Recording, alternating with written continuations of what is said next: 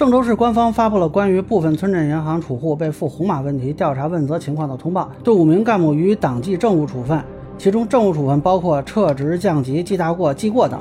那么这些政务处分的依据是什么？未来会如何执行？大家好，我是关注新闻和法律的老梁，让我来跟您聊聊这事儿。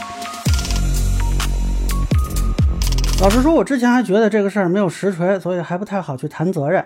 结果呢，今天郑州市官方发布通报，确认是有一千三百一十七名村镇银行储户被付红码，其中四百四十六人系入证扫场所码被付红码，八百七十一人系未在证但通过扫他人发送的。郑州场所码被付红码，那么现在涉及到的是五名干部啊，被进行了党纪政务处分，呃，这个人名我就不念了，大家可以看一看。那么这个处分的依据呢是《公职人员政务处分法》，因为是二零二零年七月一日刚实行，可能有些朋友对这个法律并不是很熟悉。那么这个通报里呢，并没有具体说是依据哪一条进行的政务处分，但我个人认为呢，可能是援引了第三十八条第五款。那么，其他侵犯管理服务对象利益的行为，造成不良后果或者影响的，呃，根据政务处分法，撤职和降级的周期呢是二十四个月，记过是十二个月，记大过十八个月。如果是公务员，在政务处分期间呢，是不得晋升职务、职级、衔级和级别。其中呢，被记大过、被记过、降级、撤职的啊，不得晋升工资档次。那么被撤职的，按照规定要降低职务、职级、衔级和级别。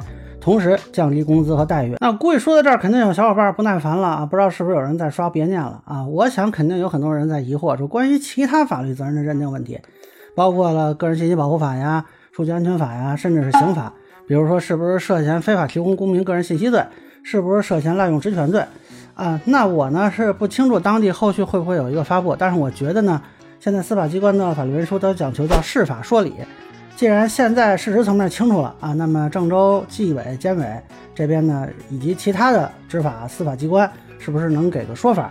如果说涉嫌啊，那是打算怎么处理？如果说不涉嫌，这个不涉嫌的理由是什么？能不能跟大家说说？